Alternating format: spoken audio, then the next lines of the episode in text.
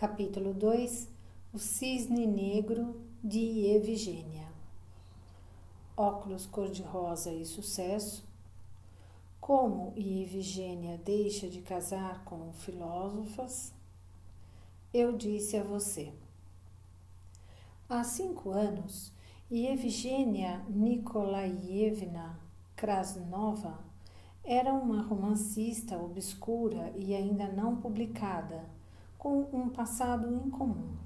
Ela era uma neurocientista interessada em filosofia. Seus três primeiros maridos eram filósofos. E colocou em sua teimosa cabeça franco-russa que expressaria suas pesquisas e ideias em formato literário.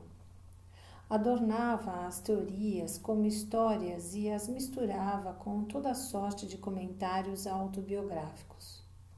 Ela evitava as prevaricações jornalísticas da não ficção narrativa contemporânea. Em uma manhã clara de abril, John Smith deixou sua casa. Diálogos em línguas estrangeiras eram sempre escritos no idioma original, com traduções inseridas como legendas de filmes.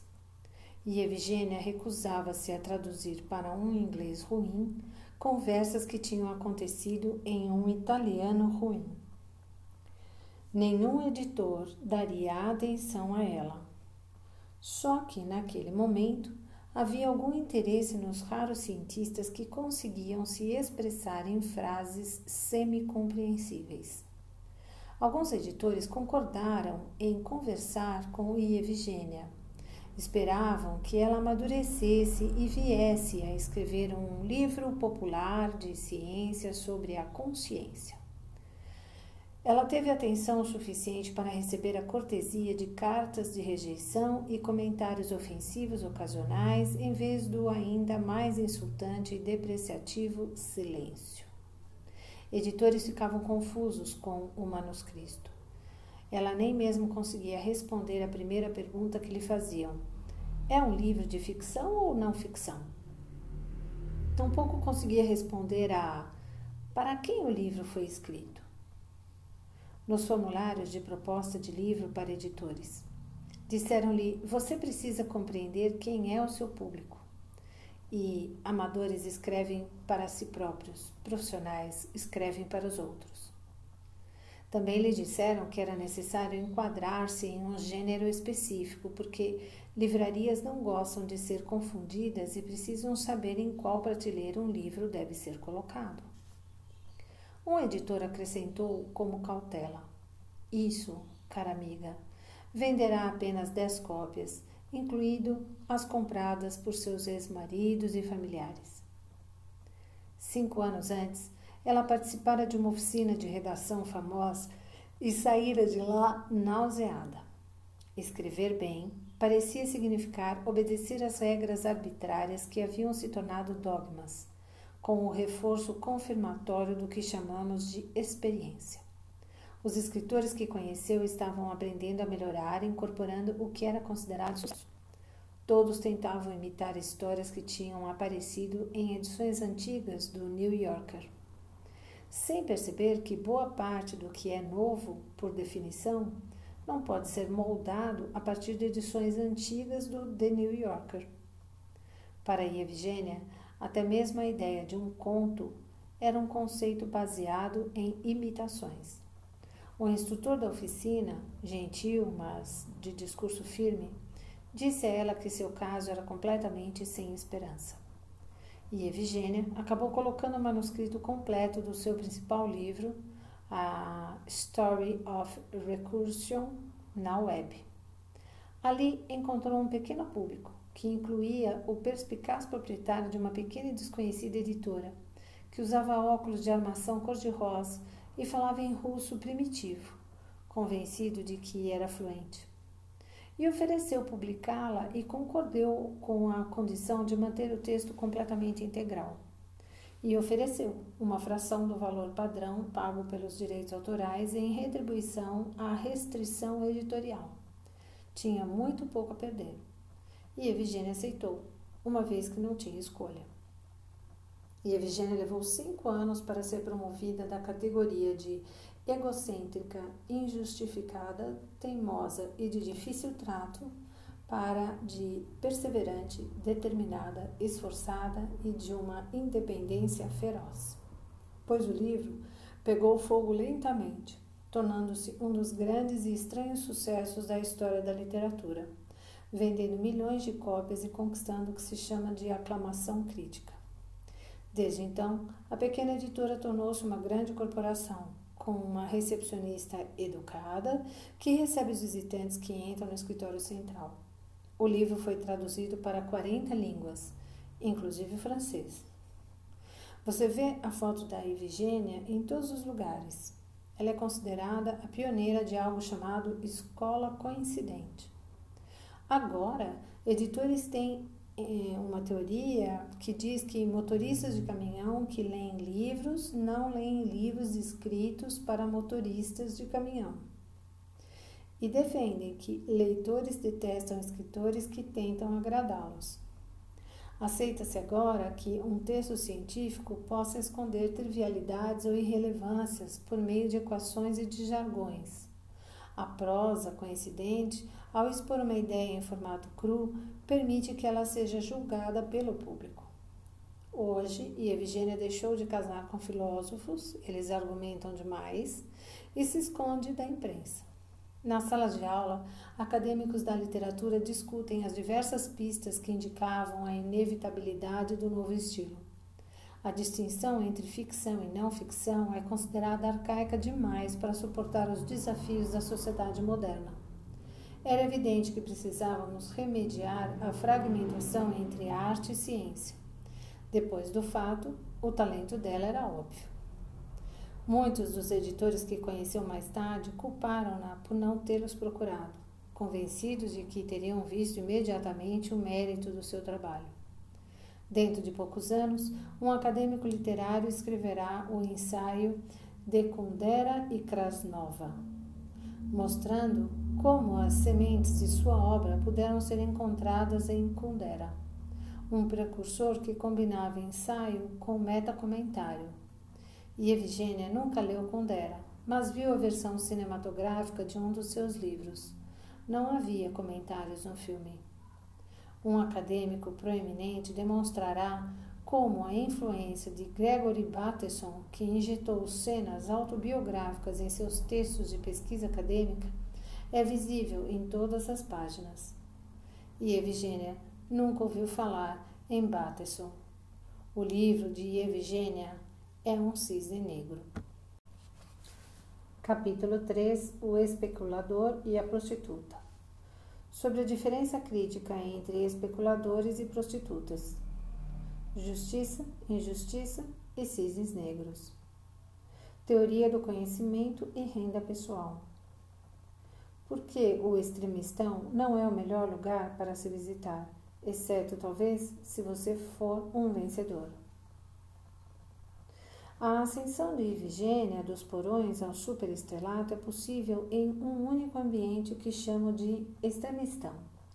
Em breve apresentarei a distinção central entre a província geradora de cisnes negros do extremistão e a província comportada, tranquila e sem surpresas do mediocristão. O melhor, pior conselho. Quando reviso em minha mente todos os conselhos que me deram, vejo que somente um par de ideias ficou comigo para toda a vida. O restante foram meras palavras, e fico feliz de não ter dado atenção à maioria. Boa parte deles consistia em recomendações como seja equilibrado e razoável com suas declarações, contradizendo a ideia do cisne negro, uma vez que a realidade empírica não é equilibrada e sua própria versão de razoabilidade não corresponde à definição convencional. Ser genuinamente empírico é refletir a realidade o mais fielmente possível. Ser honrado implica em não temer a aparência e as consequências de ser estranho. Na próxima vez que uma pessoa incomodar você com seus conselhos desnecessários, lembre a ela com gentileza do destino do monge que Ivan, o terrível, mandou matar por ter dado conselhos indesejáveis e moralizadores. Isso funciona como uma cura de curto prazo. Em retrospecto, O conselho mais importante foi ruim, mas também foi, paradoxalmente, o mais consequente, pois me fez explorar com mais profundidade a dinâmica do cisne negro. Ele foi dado a mim quando eu tinha 22 anos, em uma tarde de fevereiro, no corredor do edifício do número 3400 da Walnut Street, na Filadélfia, onde eu vivia. Um estudante no segundo ano da Wharton disse-me que eu deveria escolher uma profissão que fosse escalável, ou seja, uma profissão na qual não se é pago por hora e, portanto, não se está sujeito às limitações do volume de trabalho. Era uma maneira muito simples de diferenciar profissões e, a partir daí, generalizar uma separação entre tipos de incerteza. Levando-me ao grande problema filosófico, o problema da indução, que é o nome técnico do cisne negro. O conselho permitiu-me transformar o cisne negro em um impasse lógico, em uma solução de fácil implementação, além de, como veremos nos próximos capítulos, baseá-lo na textura da realidade empírica. Como um conselho para minha carreira conduziu-me a tais ideias sobre a natureza da incerteza, algumas profissões, como dentistas, consultores ou massagistas profissionais, não são escaláveis Existe um limite ao número de pacientes ou clientes que se pode atender em um dado período de tempo. Se você é uma prostituta, você trabalha por hora e geralmente recebe por hora. Além disso, sua presença, acredito, é necessária para o serviço prestado por você. Se abrir um restaurante fino, você, na melhor das hipóteses, terá a casa sempre cheia, a não ser que abra franquias. Nessas profissões, não importa o quanto a remuneração seja alta, a renda está sujeita à gravidade. O faturamento depende mais de esforços contínuos do que da qualidade das decisões. Além do mais, é um tipo de trabalho altamente previsível. Ele sofrerá variações, mas não a ponto de tornar a renda de um único dia mais significativa do que a do resto da sua vida. Em outras palavras, ele não será movido por cisnes negros. E Evgenia Nikolaevna não teria sido capaz de atravessar o abismo entre excluída e heroína suprema da noite para o dia se fosse contadora ou especialista em hérnias, mas também não teria sido uma excluída. Outras profissões permitem que você acrescente zeros em sua produção e a sua renda, caso seja competente com pouco ou nenhum esforço extra. Agora, sendo preguiçoso, considerando a preguiça uma qualidade e ansioso por liberar o máximo possível do meu dia para meditar e ler, cheguei imediata, mas erroneamente, a uma conclusão. Separei a pessoa de ideias que vende um produto intelectual em forma de uma transação ou um trabalho da pessoa de trabalho que lhe vende o trabalho. Se você é uma pessoa de ideias, não é necessário trabalhar muito, apenas pensar intensivamente. Você faz o mesmo trabalho produzindo 100 ou 1000 unidades. Nas transações de quantes, o mesmo volume de trabalho é realizado tanto na compra de 100 cotas quanto na de 100 mil, ou mesmo um milhão de cotas. É o mesmo telefonema, a mesma computação, o mesmo documento legal, o mesmo gasto de neurônios, o mesmo empenho em verificar se a transação está correta. Além do mais, você pode trabalhar em sua banheira ou em um bar em Roma. Pode usar sua influência como substituta para o trabalho. Bem, devo admitir que estava um pouco errado sobre o trabalho de operador. Você não pode fazê-lo na banheira, mas, quando é feito da maneira certa, proporciona bastante tempo livre. A mesma propriedade aplica-se a artistas do ramo fonográfico ou atores de cinema. Você deixa que os engenheiros de som e os projecionistas façam o trabalho. Não é necessário estar presente em todas as apresentações para desempenhar seu papel. Similarmente, uma escritora faz o mesmo esforço para atrair um único leitor ou para capturar centenas de milhões de leitores. J.K. Rowling, autora dos livros de Harry Potter, não precisa escrever novamente cada livro sempre que alguém deseja lê-lo. Mas o mesmo não vale para um padeiro. Ele precisa assar cada pão para satisfazer cada cliente adicional. Assim, A distinção entre escritor e padeiro, especulador e médico, fraudador e prostituta é uma maneira útil de se observar o mundo das atividades. Ela separa as profissões em que é possível acrescentar zeros à sua renda sem nenhum trabalho a mais, das profissões em que é necessário acrescentar trabalho e tempo, duas coisas cujas ofertas são limitadas. Em outras palavras, as profissões sujeitas à gravidade. Cuidado com o escalável. Mas por que o conselho de meu colega e estudante foi ruim?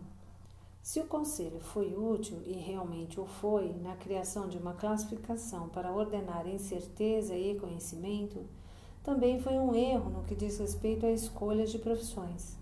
Ele pode ter compensado para mim, mas somente porque tive sorte e estava no lugar certo na hora certa, como diz o ditado. Se eu fosse dar um conselho, recomendaria a alguém que escolhesse uma profissão que não fosse escalável. Profissões escaláveis só são boas se você for bem sucedido. São mais competitivas, produzem diferenças monstruosas e são muito mais aleatórias, com disparidades imensas entre esforços e recompensas.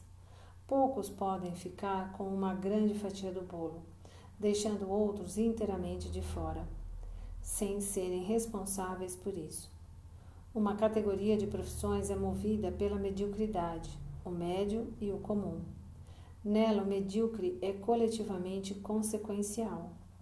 A outra possui ou gigantes ou anões, mais exatamente, um número muito pequeno de gigantes e um número enorme de anões. Vejamos então o que está por trás da formação de gigantes inesperados a formação do cisne negro. O advento, o advento da escalabilidade. Considere o destino de Giacomo, um cantor de ópera no final do século XIX, antes da invenção dos gravadores de som. Digamos que se apresente em uma cidade pequena e remota na Itália Central. Ele está protegido daqueles egos grandes do La Scala de Milão e de outras casas de ópera importantes. Sente-se seguro, pois sempre haverá demanda por suas cordas vocais em algum lugar do distrito não tem como exportar seu canto. E os figurões também não têm como exportar os deles e ameaçar sua franquia local. Ainda não é possível para Giacomo gravar seu trabalho, de forma que sua presença é necessária em todas as apresentações, assim como um barbeiro ainda é necessário hoje para todos os cortes de cabelo. Assim, o montante geral é dividido de modo desigual, mas em grau moderado, assim como sua ingestão de calorias. Ele é dividido em algumas partes e todos recebem um pouco. Os figurões têm um público maior e recebem mais convites para que o cara pequeno, mas isso não é tão preocupante. Desigualdades existem, mas digamos que são moderadas. Ainda não existe escalabilidade. Não há como dobrar o número máximo de pessoas na plateia sem que seja necessário cantar duas vezes. Agora, considere o efeito da primeira gravação musical, uma invenção que introduziu um grande volume de injustiça. Nossa capacidade de reproduzir e repetir atuações permite-me ouvir em meu laptop horas de música de fundo do pianista Vladimir Horowitz, que está definitivamente morto, tocando os prelúdios de Rachmaninoff em vez do músico russo emigrado, que ainda está vivo, reduzido agora a dar aulas de piano a crianças em geral sem talento para, por um valor próximo do salário mínimo. Horowitz, apesar de morto, está tirando o trabalho desse pobre homem. Prefiro ouvir Vladimir Horowitz ou Arthur Rubinstein ao custo de 10,99 dólares o CD a pagar 9,99 dólares por outra gravação de um músico desconhecido, mas muito talentoso, formado pela Juilliard School ou pelo Conservatório de Praga. Se você perguntar a mim por que escolho Horowitz, responderei que é por causa da ordem, do ritmo ou da paixão, quando na verdade deve existir uma legião de pessoas de quem nunca ouvi falar e de quem nunca ouvirei falar, aquelas que não chegam ao palco, mas que podem tocar igualmente bem. Algumas pessoas acreditam inocentemente que o processo da injustiça começou com o gramofone, seguindo a lógica que acabo de apresentar. Eu discordo. Estou convencido de que o processo começou muito, mas muito antes com o nosso DNA, que guarda informações sobre quem somos e permite-nos repetir nossa atuação sem que precisamos, precisemos estar lá, graças à disseminação de nossos genes através de gerações. A evolução é escalável. O DNA que vence, por sorte ou por vantagem de sobrevivência, irá se reproduzir como um livro campeão de vendas ou um disco de sucesso e passará a ser universal. Outros DNAs desaparecerão. Apenas considere a diferença entre nós, humanos, excluindo os economistas financeiros e homens de negócios, e outros seres vivos no planeta. Além disso, acredito que a grande transição na vida social não veio com o gramofone mas sim quando alguém teve a grande, porém injusta ideia de inventar o alfabeto, permitindo-nos armazenar informação e reproduzi-la. Essa transição acelerou-se ainda mais quando outro inventor teve a ideia ainda mais perigosa e injusta de criar uma gráfica, promovendo textos além de fronteiras e disparando o que acabou se transformando em uma ecologia do tipo o vencedor leva tudo. Mas o que havia de tão injusto na disseminação de livros? O alfabeto permitiu que histórias e ideias fossem replicadas com alta fidelidade e sem limites, sem qualquer desgaste extra de energia por parte do autor para as atuações posteriores. Ele nem precisava estar vivo para isso. Com frequência, a morte é um bom passo na carreira de um escritor. Isso implica que aqueles que por algum motivo comecem a receber alguma atenção possam alcançar rapidamente mais mentes que outros e remover os concorrentes das prateleiras. No tempo dos bardos e trovadores, todos tinham uma plateia. Um contador de histórias, como um pandeiro ou um trabalhador em cobre, tinha um mercado e a garantia de que ninguém de longe poderia desalojá-lo do seu território. Hoje, alguns poucos tomam quase tudo, o resto fica com quase nada. Através do mesmo mecanismo, o advento do cinema deslocou os atores locais, incluindo os pequenos nomes do ramo. Mas há uma diferença. Em práticas que exigem um componente técnico, como ser pianista ou neurocirurgião, é fácil confirmar o talento, com a opinião subjetiva desempenhando um papel relativamente pequeno. A desigualdade surge quando alguém visto como marginalmente melhor leva o bolo todo.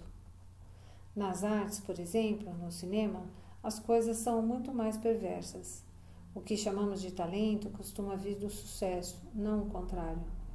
Muito empirismo foi aplicado no assunto, mas, notavelmente, por arte de um pensador perceptivo e original que, de forma coerente, estudou a incerteza intensa no cinema. Ele demonstrou que, infelizmente, muito do que atribuímos a talento são atribuições retrospectivas. O filme faz o ator, diz ele, e uma grande dose de sorte não linear faz o filme. O sucesso do cinema depende gravemente de contágios. Tais contágios não se aplicam somente aos filmes, parecem afetar uma vasta gama de produtos culturais. Para nós, é difícil aceitar que as pessoas não se apaixonem por obras de arte simplesmente pelo que são, mas também para que sintam que pertencem a uma comunidade. Através da imitação, aproximamos-nos dos outros, ou seja, de outros imitadores. É algo que combate a solidão. Essa discussão demonstra a dificuldade de se prever resultados em um ambiente de sucesso concentrado. Assim, por ora, notemos que a divisão entre profissões pode ser usada para que se possa compreender a divisão entre tipos de variáveis aleatórias. Aprofundemo-nos mais na questão do conhecimento. das deduções sobre o desconhecido e das propriedades do conhecido. Escalabilidade e globalização. Sempre que ouvimos um europeu médio arrogante e frustrado expondo seus estereótipos de americanos, ele com frequência o descreverá como incultos, não intelectuais e ruins em matemática, porque, diferentemente dos colegas europeus, os americanos não se interessam por treinos de solução de equações, nem pelas construções chamadas de alta cultura pelas pessoas de cultura mediana. Como conhecimento da viagem inspiradora e extremamente importante de Goethe à Itália ou familiaridade com a escola Delft de pintura. Mas a pessoa que faz tais declarações é provavelmente viciada em seu iPod, veste calças jeans e usa Microsoft Word para anotar declarações culturais em seu PC, com algumas pesquisas ocasionais no Google interrompendo a composição. Bem, Acontece que os Estados Unidos são atualmente muito, mas muito mais criativos que essas nações de visitantes de museus e solucionadores de equações, além de serem também muito mais tolerantes com experimentações práticas e processos não direcionados de tentativa e erro. E a globalização permitiu que os Estados Unidos se especializassem no aspecto criativo das coisas a produção de conceitos e ideias, ou seja, a parte escalável dos produtos, e separassem cada vez mais, por meio da exportação de empregos, os componentes menos escaláveis para designá-los aqueles que ficam felizes de serem pagos por hora. Há mais dinheiro em projetar um sapato do que em propriamente fazê-lo. Nike, Dell e Boeing podem ser pagas por simplesmente pensar, organizar e usar seu conhecimento e ideias em benefício próprio, enquanto fábricas subcontratadas em países em desenvolvimento fazem o trabalho braçal e engenheiros em países cultos e matemáticos executam o trabalho técnico não criativo. A economia dos Estados Unidos impulsionou fortemente através da geração de ideias, o que explica por que a perda de empregos na manufatura pode ser associada a uma elevação do padrão de vida. Claramente, o lado ruim de uma economia mundial em que a recompensa vai para as ideias é uma desigualdade maior entre os geradores de ideias somada a um papel mais amplo, tanto para a oportunidade quanto para a sorte mas deixarei a discussão socioeconômica para a parte 3 e irei me concentrar por hora no conhecimento. Viagens no médio cristão. Essa distinção entre o escalável e o não escalável permite que façamos uma diferenciação clara entre duas variedades de incertezas, dois tipos de aleatoriedades. Brinquemos com o seguinte experimento mental. Suponha que você reúna mil pessoas escolhidas aleatoriamente entre a população geral e faça com que fiquem lado a lado em um estádio. Você pode até incluir franceses, mas por favor não muitos, em consideração aos outros membros do grupo.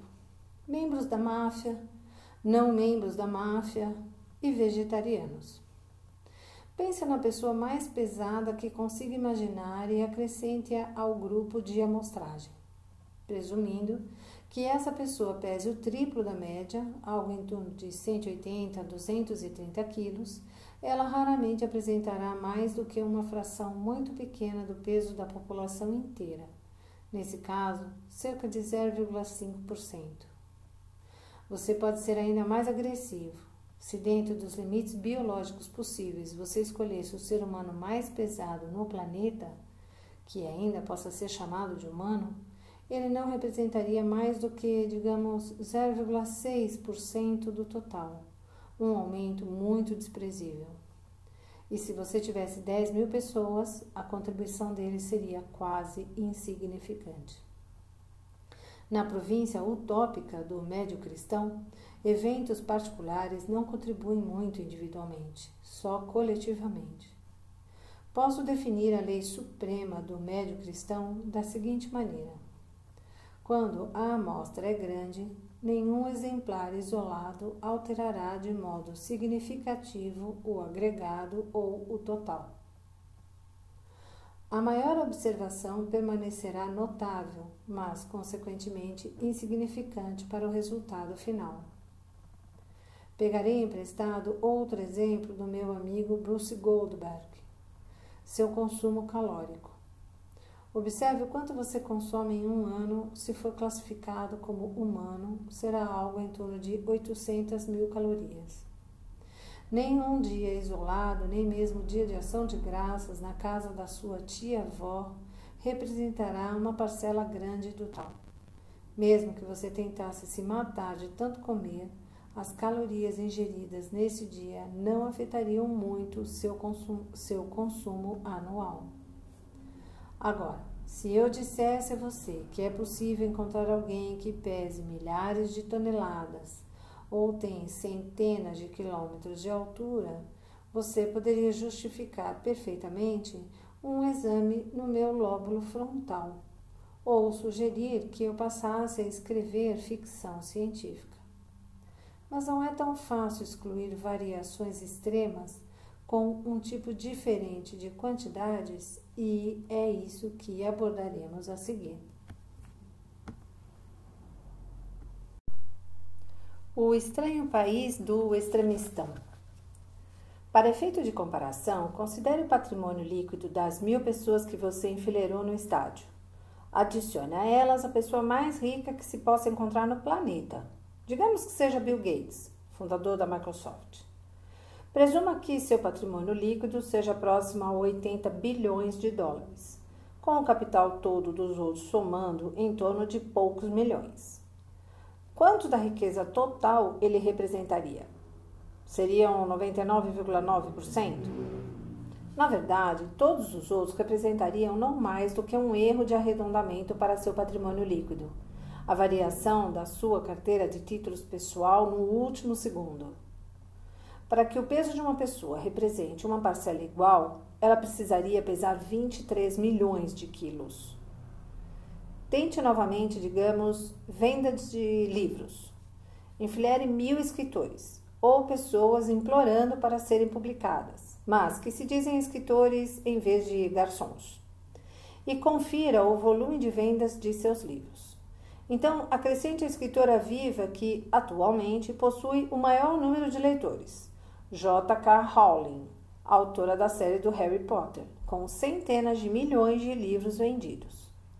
Ela minimizará os outros mil escritores que, digamos, somam coletivamente algumas centenas de milhares de leitores no máximo. Tente também com citações acadêmicas. A menção a um acadêmico por outro acadêmico em uma publicação formal referências à mídia, renda, tamanho de empresas e assim por diante. Chamemos essas questões de sociais, pois são feitas pelo homem, em contraste com as questões físicas, como o diâmetro de cinturas. No extremistão, as desigualdades são tantas que uma única observação pode exercer um impacto desproporcional sobre o agregado ou sobre o total. Portanto, Enquanto peso, altura e ingestão de calorias pertencem ao médio cristão, a riqueza não pertence. Quase todas as questões sociais são do extremistão. Outra forma de dizer isso é colocando que quantidades sociais são informacionais, não físicas. Você não pode tocá-las. Dinheiro em uma conta bancária é algo importante, mas certamente não é físico. Como tal, ele pode assumir qualquer valor sem que seja necessário qualquer gasto de energia. É apenas um número. Observe que antes do advento da tecnologia moderna, as guerras pertenciam ao médio cristão. É difícil matar muitas pessoas se for preciso eliminá-las uma a uma. Hoje, com ferramentas de destruição em massa, tudo o que se precisa é de um botão, um maluco ou um pequeno erro para acabar com o planeta. Veja a implicação disso para o cisne negro. O extremistão pode produzir cisnes negros e o já faz, já que algumas poucas ocorrências influenciaram enormemente a história. Essa é a ideia principal deste livro. o extremistão e o conhecimento. Apesar de essa distinção entre o médio cristão e o extremistão possuir graves ramificações tanto na justiça social quanto na dinâmica dos eventos, vejamos sua aplicação para o conhecimento, que é onde está a maior parte do seu valor. Se um marciano viesse à Terra e abraçasse a tarefa de medir a altura das criaturas desse planeta feliz, ele poderia parar com segurança em 100 humanos para que tivesse uma boa ideia de sua, de sua altura média. Se você vive no médio cristão, é possível ficar satisfeito com o que mediu, desde que se tenha certeza de que o que foi medido venha do médio cristão. Também pode ficar satisfeito com o que aprendeu a partir desses dados. A consequência epistemológica é que, com a aleatoriedade do médio cristão, não é possível ter uma surpresa em forma de cisne negro de forma, de modo que o único evento possa dominar um fenômeno. Primo, os 100 primeiros dias devem revelar tudo o que você precisa saber sobre os dados. Segundo, mesmo que tenha uma surpresa, como vimos no caso do humano mais pesado do mundo, ela não seria consequencial. Primo os 100 primeiros dias devem revelar tudo o que você precisa saber sobre os dados. Segundo, mesmo que tenha uma surpresa, como vimos no caso do humano mais pesado do mundo, ela não seria consequencial. Se estiver lidando com quantidades do extremistão, você terá dificuldade em calcular a média a partir de qualquer amostragem, pois ela pode depender demais de uma única observação. A ideia não é mais difícil do que isso. No extremistão, uma unidade pode facilmente afetar o total de maneira desproporcional. Nesse mundo, você deve suspeitar sempre do conhecimento derivado de dados. Esse é um teste muito simples de incerteza que permite a distinção entre dois tipos de aleatoriedade. Capite? Se estiver lidando com quantidades do extremistão, você terá dificuldade em calcular a média a partir de qualquer amostragem, pois ela pode depender demais de uma única observação. A ideia não é mais difícil do que isto. No extremistão, uma unidade pode facilmente afetar o total de maneira desproporcional. Nesse mundo, você deve suspeitar sempre do conhecimento derivado de dados. Esse é um teste muito simples de incerteza que permite a distinção entre os dois tipos de aleatoriedade. Capite? O que se pode saber por meio de dados no médio cristão aumenta muito rápido com a oferta de informações. Mas no extremistão, o conhecimento cresce vagarosa e erraticamente com a adição de dados, alguns deles extremos possivelmente em um ritmo desconhecido. Intenso e moderado. Se seguirmos minha distinção entre escalável e não escalável, poderemos ver diferenças claras entre o médio cristão e o extremistão, tomando forma. Eis alguns exemplos. Questões que parecem pertencer ao médio cristão sujeitas ao que chamamos de aleatoriedade do tipo 1. Altura, peso, ingestão de calorias, renda de um padeiro, o proprietário de um pequeno restaurante, uma prostituta ou um ortodontista. Lucros obtidos com jogos de azar, no caso muito especial em que pressupomos que a pessoa vá ao cassino e mantenha um volume de apostas constantes acidentes automobilísticos, taxas de mortalidade, QI, segundo medições. Questões que parecem pertencer ao extremistão, sujeitas ao que chamamos de aleatoriedade do tipo 2. Riqueza, renda, vendas de livros por autor, citações de livros por autor, reconhecimento de um nome como celebridade, número de referências no Google, populações das cidades, utilização de palavras em um vocabulário, números de falantes por língua, danos causados por terremotos, mortes na guerra, mortes decorrentes de incidentes terroristas, tamanho dos planetas, tamanho de companhias, propriedade de ações, altura entre espécies. Considere elefantes e camundongos. Mercados financeiros, mas seu gerente de investimentos não sabe disso. Preços de commodities, taxas inflacionárias, dados econômicos. A lista do extremistão é muito mais longa que a anterior.